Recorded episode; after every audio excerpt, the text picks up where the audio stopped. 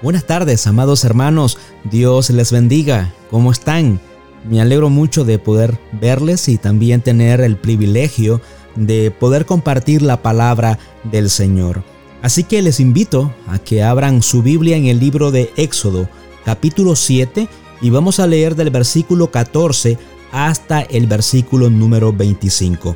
Cuando lo tengan, se identifican con un amén, por favor, para que juntos leamos la lectura del día de hoy. Y dice así la palabra del Señor en el libro de Éxodo capítulo 7, versículo 14 hasta el versículo número 25. Entonces el Señor dijo a Moisés, el corazón del faraón es terco, se niega a dejar ir al pueblo. Preséntate a faraón por la mañana cuando vaya al agua y ponte a orillas del Nilo para encontrarte con él. Toma en tu mano la vara que se convirtió en serpiente y dile, el Señor, el Dios de los hebreos, me ha enviado a ti, diciendo, deja ir a mi pueblo para que me sirva en el desierto. Pero hasta ahora no has escuchado. Así dice el Señor. En esto conocerás que yo soy el Señor yo golpearé con la vara que está en mi mano las aguas que están en el Nilo, y se convertirán en sangre. Los peces que hay en el Nilo morirán, y el río se corromperá, y los egipcios tendrán asco de beber el agua del Nilo. El Señor dijo también a Moisés, dile a Aarón, toma tu vara y extiende tu mano sobre las aguas de Egipto sobre sus ríos, sobre sus arroyos, sobre sus estanques y sobre todos sus depósitos de aguas para que se conviertan en sangre. Habrá sangre por toda la tierra de Egipto, tanto en las vasijas de madera como en las de piedra. Así lo hicieron Moisés y Aarón, tal como el Señor les había ordenado. Aarón alzó la vara y golpeó las aguas que había en el Nilo ante los ojos de Faraón y de sus siervos, y todas las aguas que habían en el Nilo se convirtieron en sangre. Los peces que habían en el Nilo murieron, y el río se corrompió, de manera que los egipcios no podían beber agua del Nilo. Había sangre por toda la tierra de Egipto. Pero los magos de Egipto hicieron lo mismo con sus encantamientos. El corazón de Faraón se endureció y no los escuchó, tal como el Señor había dicho. Entonces se volvió Faraón y entró en su casa sin hacer caso tampoco de esto. Todos los egipcios cavaron en los alrededores del Nilo en busca de agua para beber, porque no podían beber de las aguas del Nilo. Pasaron siete días después que el Señor hirió al Nilo. Amados hermanos, vamos a retomar nuestra serie de sermones expositivo del libro de Éxodo. Si ustedes recuerdan, la última vez estuvimos considerando el capítulo 7, pero los versículos 8 hasta el versículo número 13. Vimos cómo Dios en su misericordia demostró su poder al cambiar la vara de Aarón en una serpiente y cómo esta serpiente se engulló las serpientes de los magos. Sin embargo, el corazón del faraón se endureció y no quiso escuchar a Moisés y Aarón. Y esta confrontación marca la pauta de lo que seguiremos viendo en los siguientes capítulos de aquí en adelante, con las diez plagas que Jehová Dios trajo sobre Egipto. Amados hermanos, en los próximos capítulos vamos a ver cómo esta rebelión del faraón está a punto de salirle caro. Amados hermanos, la rebelión contra Dios siempre es muy costosa. Siempre perderemos cuando nos rebelamos contra el Señor. Dios enviará diez plagas. La palabra plaga significa golpe, azote. Y esto ya nos indica de entrada que el Señor iba a traer juicio sobre los egipcios. No solamente sobre el faraón, sino sobre toda la población egipcia. Con la primera plaga, o golpe, o azote sobre el faraón, se despliega una nueva sección del libro de Éxodo.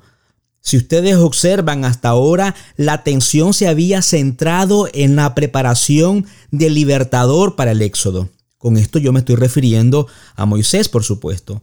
Pero a partir de este momento, la narrativa del éxodo se centrará en el en describirnos cómo Dios trata con el corazón obstinado, pesado, duro del faraón.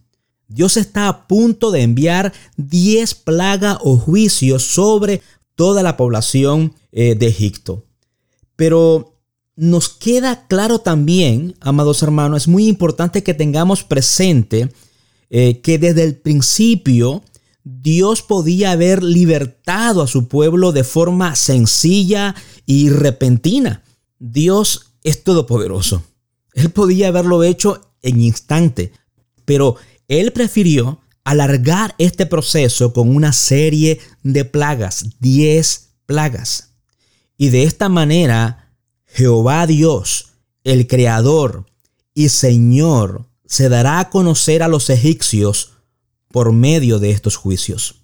Dios había sido muy paciente con ellos por generaciones. Él había dado al pueblo de Egipto tiempo para que se arrepintiera y también lo reconociera como el verdadero Dios viviente. Pero ni los faraones, o ningún gobernador, ni el pueblo egipcio quisieron arrepentirse jamás. Y ellos continuaron con, con su idolatría, con sus costumbres malvadas. Incluso habían esclavizado al pueblo escogido de Dios, a Israel.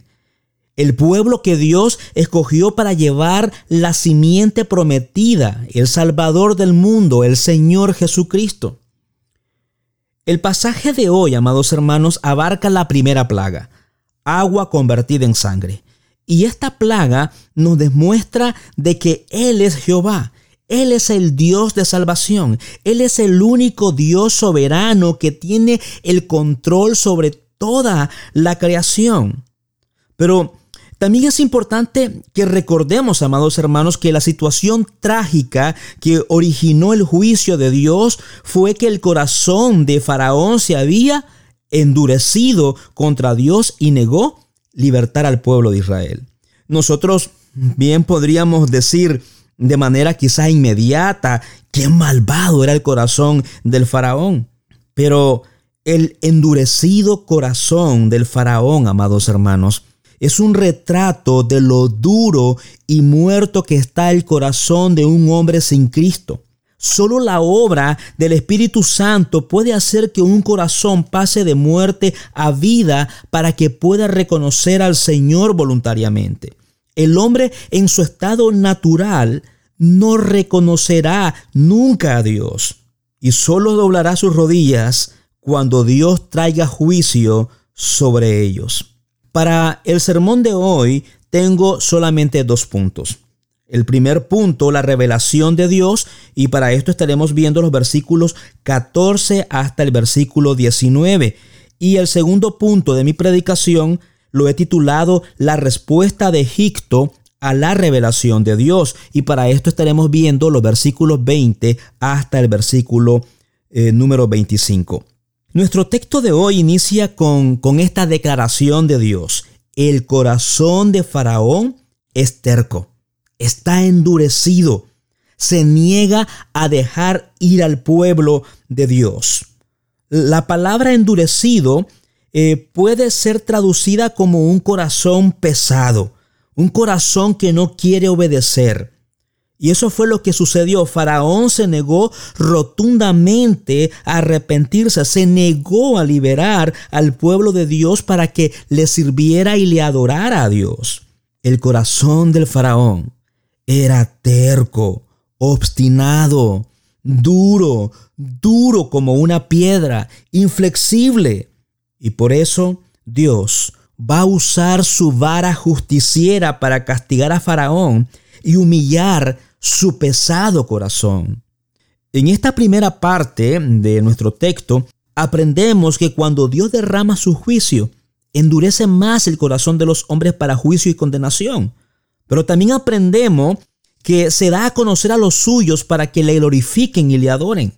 En el versículo 15, amados hermanos, notaremos que Dios le ordena a Moisés ir a Faraón por la mañana y le indica que cuando el faraón sale a la ribera del río, por favor observe el texto, dice que le anuncie lo siguiente. Versículo 15 del capítulo que hemos leído, el capítulo 7. El Señor Dios de los Hebreos me envió a decirte, deja ir a mi pueblo para que me adore en el desierto. Y hasta ahora te has negado a escuchar las demandas de Dios. Amados hermanos, si notamos, el Señor no ha cambiado sus demandas o sus términos. Dios quería que Faraón dejara ir a su pueblo. Esa fue la comisión que le había dado a Moisés cuando se le apareció en la zarza. Podemos ver o podemos confirmar esto en Éxodo capítulo 3 versículo 10. Es lo mismo también que Dios le dijo a los ancianos de Israel que demandaran cuando fueran por primera vez con Moisés al palacio de Faraón. Éxodo capítulo 3 versículo 18. Y es lo que dijeron Moisés y Aarón la primera vez que Faraón le concedió audiencia. ¿Qué fue lo que dijo? Éxodo capítulo 5 versículo 1. Deja ir a mi pueblo. Amados hermanos, si observamos, Dios insistió una y otra vez, una y otra vez, en que Faraón dejara ir a su pueblo. Y siguió exigiendo su liberación hasta que finalmente fue concedida. Y esto lo veremos más adelante en el capítulo 12 de Éxodo. Amados hermanos, la forma en que Dios trató al faraón muestra que sus demandas no son negociables. Cada vez que el faraón se encontraba con Moisés y Aarón, se enfrentaba con el mismo Dios haciendo la misma demanda. Deja ir a mi pueblo. Dios nunca cambió sus términos ni, ni tampoco emitió una contraoferta. Dios es el mismo de ayer y de hoy. Él es inmutable. Dios nunca cambia sus términos. Los planes del Señor permanecen firmes para siempre. Los propósitos de su corazón son por todas las generaciones, lo afirma el Salmo 33, versículo 11. Pero ¿cómo podemos aplicar esto, amados hermanos, a nuestras vidas? Bueno, amados hermanos, lo que fue cierto para el faraón durante el éxodo es cierto para todas las personas en la salvación. Los términos de Dios permanecen sin cambios.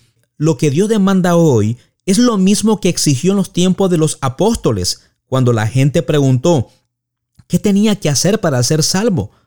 Los apóstoles ¿qué le dijeron, cree en el Señor Jesús y será salvo. Hechos capítulo 16, versículo 11. Dios todavía, amados hermanos, demanda que las personas se arrepientan de sus pecados y crean en Jesucristo. Amada iglesia latina, no debemos hacer una contraoferta. No estamos llamados a cambiar el, el, mensaje del Evangelio, no estamos llamados a, a suavizarlo, no estamos llamados a decorarlo. No, amados hermanos, no existe otro mediador entre Dios y los hombres, solo Jesucristo hombre nos dice la palabra del Señor. Habiendo dicho esto, en los versículos 16 hasta el versículo 18 encontramos que Dios ordena a Moisés a meter su vara, ¿a dónde? Bueno, nuestro texto nos dice en el río Nilo, para que las aguas del río se conviertan en sangre, y los peces del río morirán, y el río apestará, y los egipcios no podrán beber agua del Nilo. De esta manera, Dios una vez más se revela al faraón. Y yo digo una vez más porque ya lo había hecho de diferente manera. Porque el Señor se había dado a conocer, amados hermanos, de diferentes formas al faraón. Por medio de Moisés, su profeta, por medio de su palabra misma. Y ahora le envía esta plaga o, o señal para respaldar que Él es el único Dios verdadero, el cual ha hablado. Aquí también podemos observar algo, aquí podemos observar el papel que jugaban estas señales. Y lamentablemente, mm, en nuestros tiempos, en muchas de las iglesias se ofertan eh, o se ofrecen supuestas señales. Incluso se ofrecen cada semana noche de milagros sin entender, sin entender cómo estas señales que se realizaron en tiempos antiguos antiguos se relacionan con la palabra de Dios. Amados hermanos, amada iglesia, recuerden, Dios se revela siempre por medio de su palabra. Y cuando ofreció señales, fue para confirmar su palabra. Esto es lo que vemos en nuestro texto de hoy. Moisés está explicando con la palabra de Dios lo que significa la señal que Dios está por hacer delante de las mismas narices del faraón en el río Nilo. Leamos el versículo 16. Y dile, el Señor, el Dios de los hebreos, me ha enviado a ti diciendo, deja ir a mi pueblo para que me sirva en el desierto. Pero hasta ahora no has escuchado. Versículo 17. Así dice el Señor, en esto conocerás que yo soy el Señor. Yo golpearé con la vara que está en mi mano las aguas que están en el Nilo y se convertirán en sangre. Ahora, hermanos, para entender aún más nuestro pasaje del día de hoy, tenemos que hablar un poco acerca de lo que significaba para la cultura egipcia el río Nilo. Una de las razones por las que el faraón pudo haber estado en la ribera del río fue posiblemente para adorarlo. El río Nilo era, era adorado como un dios, era una deidad para el pueblo egipcio. Representaba uno de sus dioses principales. Los egipcios obtenían muchos beneficios de él. Era como el corazón de Egipto. Por eso le ofrecían devoción, lo adoraban, le hacían culto más que al Creador. Entonces Dios los castigó y convirtió en sangre lo que ellos habían convertido en Dios. Amada iglesia, Dios usó las plagas para obligar al faraón y a los egipcios para que liberaran a Israel. Pero también usó esta plaga para enseñarle al faraón y a los egipcios una cosa, que Él es el Señor, que Él es el Dios redentor, que Él es el Salvador y Él es el libertador. Él es el único Dios vivo y verdadero, el soberano, el rey del universo, el Dios que controla la naturaleza y toda la historia. Bueno, habiendo dicho esto, amados hermanos, a partir de lo que hemos visto, te tengo una pregunta. ¿Cuáles son los ídolos de tu corazón?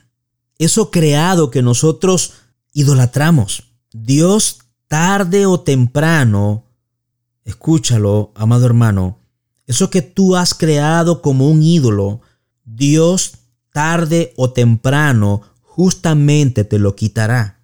O hace un azote para nosotros de aquello que nosotros hacemos como un competidor con Él, o tú te arrepientes.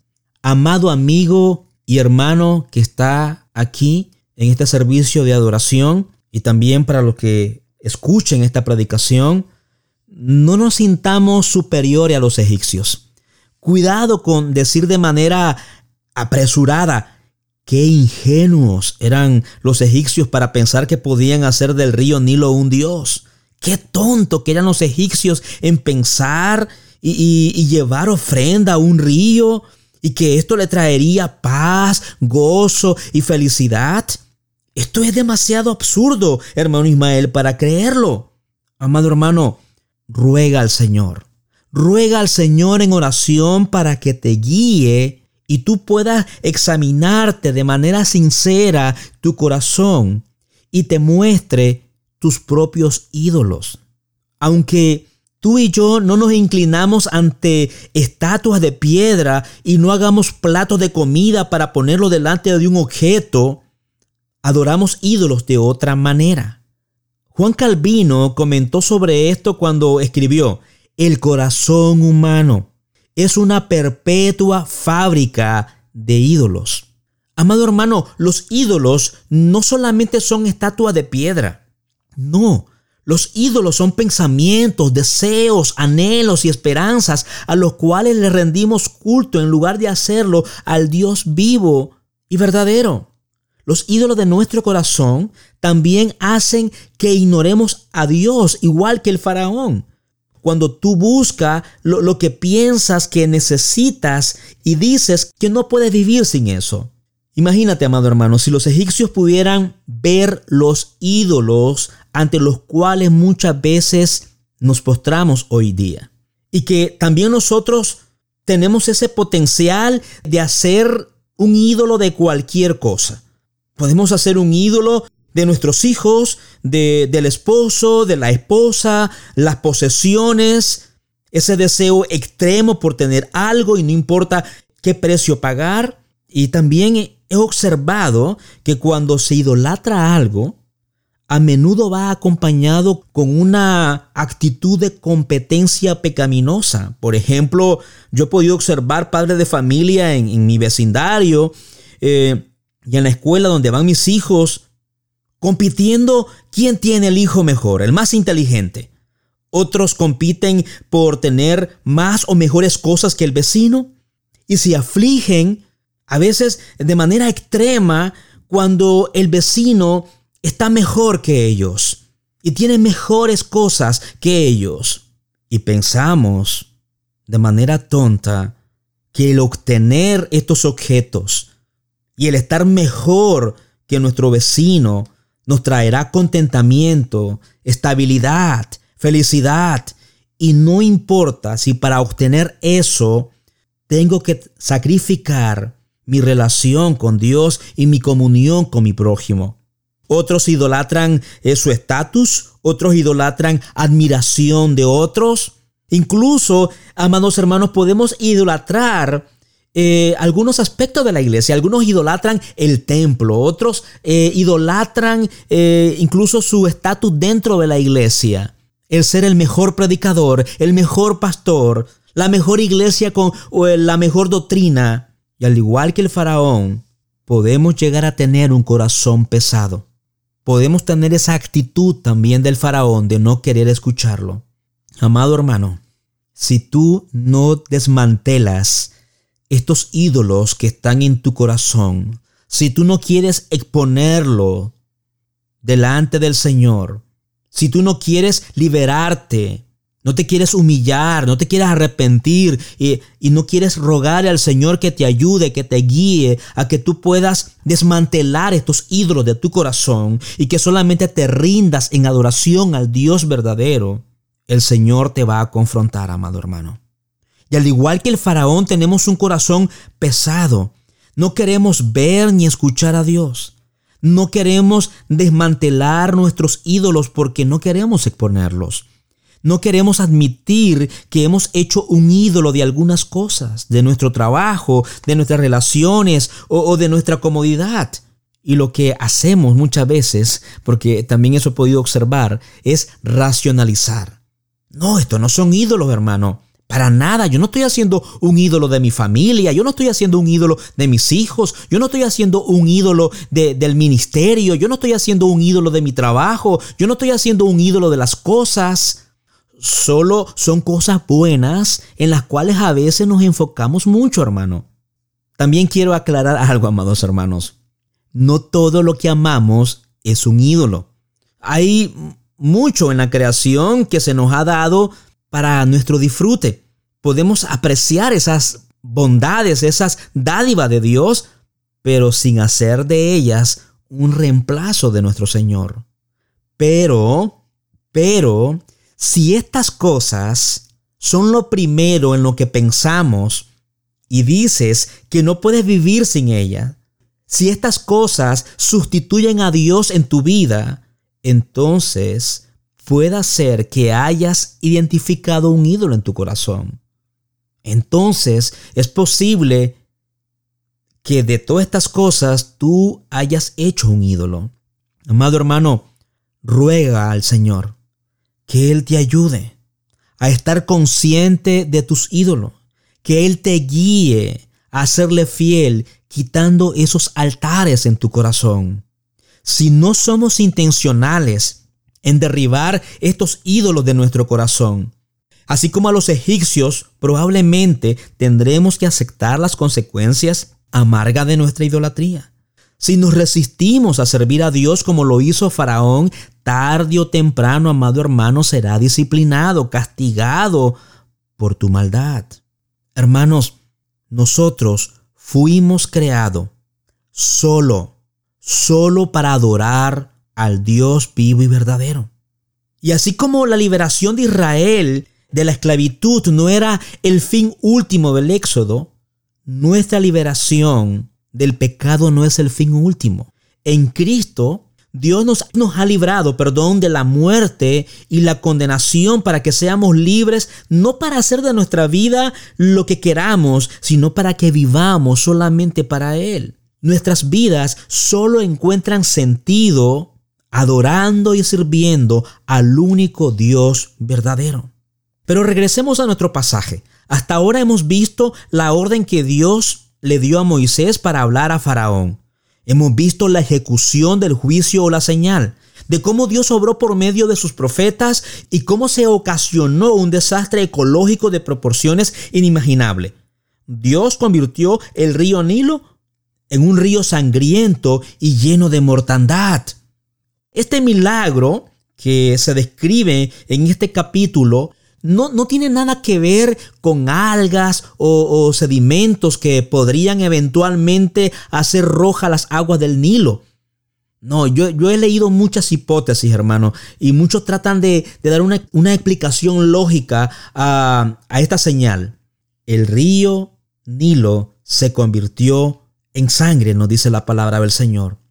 Fue un milagro divino, una demostración natural de que Él es el Señor.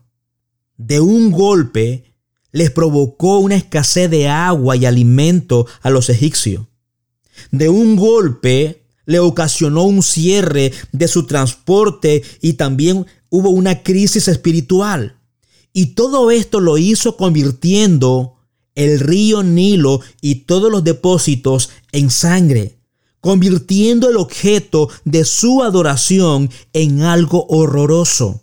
En esta primera parte del sermón hemos visto cómo Dios se reveló por medio de esta señal de juicio sobre Egipto. Veamos el segundo punto de la predicación, la respuesta de Egipto a la revelación de Dios. Y para esto estaremos viendo los versículos 20 hasta el versículo 25. El texto nos dice que, que Faraón buscó a quienes. Él buscó a sus hechiceros y ellos replicaron la señal de Dios. Y esto cuando lo estuve leyendo y estudiando lo encontré irónico porque estos hechiceros solo pudieron extender más la plaga, no quitarlo, que sería lo obvio. El texto nos muestra cómo estos magos con sus encantamientos no tenían el poder de alterar el milagro de Dios, solo podían producir más desastre. Esto nos enseña cómo el poder de Satanás es perjudicial, nocivo, Incluso sus señales y maravillas falsas sirven en última instancia para traer mayor gloria a Dios. El mejor ejemplo lo podemos ver en la cruz del Calvario cuando nuestro Señor Jesucristo está muriendo. Satanás pensó triunfar sobre los propósitos de Dios, pero no sabía que mientras Jesús colgado de la cruz estaba propiciando la ira de Dios expiando los pecados de su pueblo. Jesús resucitó de entre los muertos al tercer día, nos dice la palabra del Señor. Y Satanás descubrió que su mayor triunfo fue en realidad su más amarga derrota. La muerte de Cristo fue precisamente lo que Dios usó para conceder a los pecadores la vida eterna. Cuando Faraón vio que sus magos podían repetir la señal de Dios, ¿qué fue lo que sucedió? Nos dice la palabra del Señor que Él endureció su corazón, le dio la espalda a Dios y regresó a su palacio. Egipto quedó devastado durante siete días y el faraón está completamente indiferente con Dios. El capítulo 7 de Éxodo termina con una escena patética de los siervos del faraón, cavando en busca de agua subterránea. Versículo 24. Pero no dice nada de que encontraron agua. El Nilo se llenó de sangre durante siete días. Un periodo de tiempo en que la escritura denota una completa conquista por parte de Jehová Dios sobre los dioses egipcios. Para concluir, amada iglesia, el llamado de Moisés a Faraón era que dejara ir al pueblo de Dios para que este pueblo le sirviera, le adorara. Así también nosotros somos llamados a dejar ir los ídolos de nuestro corazón. Somos llamados a servir solo a Dios como nuestro único Señor verdadero, respondiendo en gracia y en adoración. Amada iglesia, en la obra redentora de Dios está la verdadera libertad de las cosas que nos esclavizan en este mundo. Y también en la obra redentora de Dios hallamos el propósito para el cual tú y yo fuimos creados. La buena noticia para ti, amado hermano, son que, a diferencia del caso de Faraón que Dios usó para juzgar a los egipcios, en nuestro caso Dios no dejará de confrontarnos. Él nos confrontará una y otra vez hasta que podamos salir de las garras de esos ídolos que están en nuestro corazón, para que podamos llegar sanos y salvos a la tierra prometida. Amada iglesia, piensa en esto durante esta semana. Ruega al Señor que te ayude a tener presente este sermón hasta que tu corazón responda generosamente en adoración al Señor. Dios te bendiga. Oramos al Señor, amados hermanos.